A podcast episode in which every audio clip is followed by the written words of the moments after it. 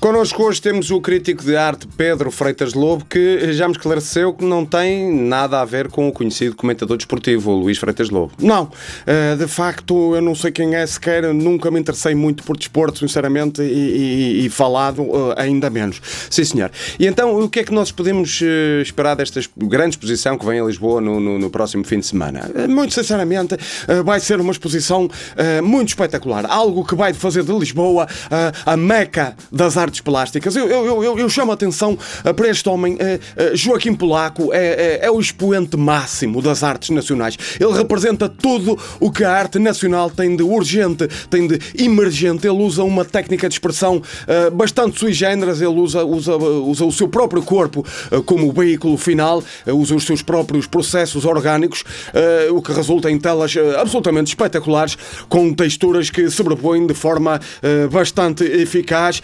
Quando quando diz que ele usa os seus próprios uh, processos orgânicos, estamos a falar uh, do quê? Joaquim Polaco uh, é um artista para quem a arte verdadeira tem de vir do interior. E, e este homem leva isto muito à letra.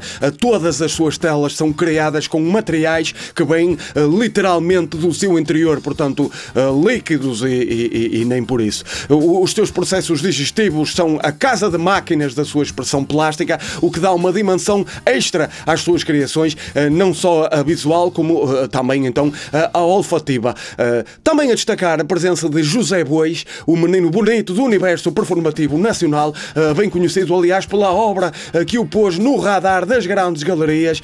Um Mundo Melhor é uma performance bastante espetacular em que ele colocou no mesmo espaço fechado dois leões selvagens e uma gazela chamada Sogra. O resultado é bem conhecido dos amantes das artes, algo de eh, visceral, de orgânico, eh, o apogeu de tudo o que de melhor este grande espetáculo tem para oferecer.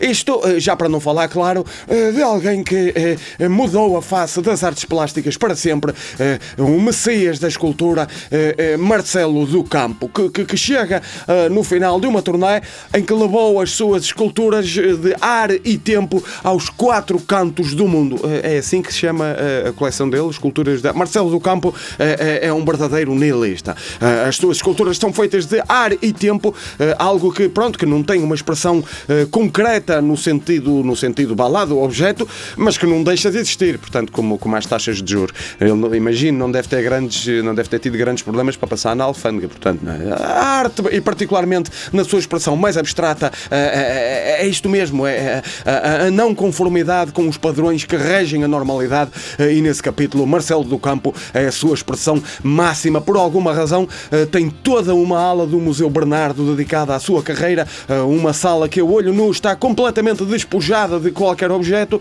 eh, mas que para o conhecedor da sua obra está lá todo o esplendor da sua coleção de ar e tempo. Aqui, aqui no catálogo eu vejo que estas, estas peças custam milhares de euros. Isto, isto, isto, é muito ar e, sobretudo, muito tempo.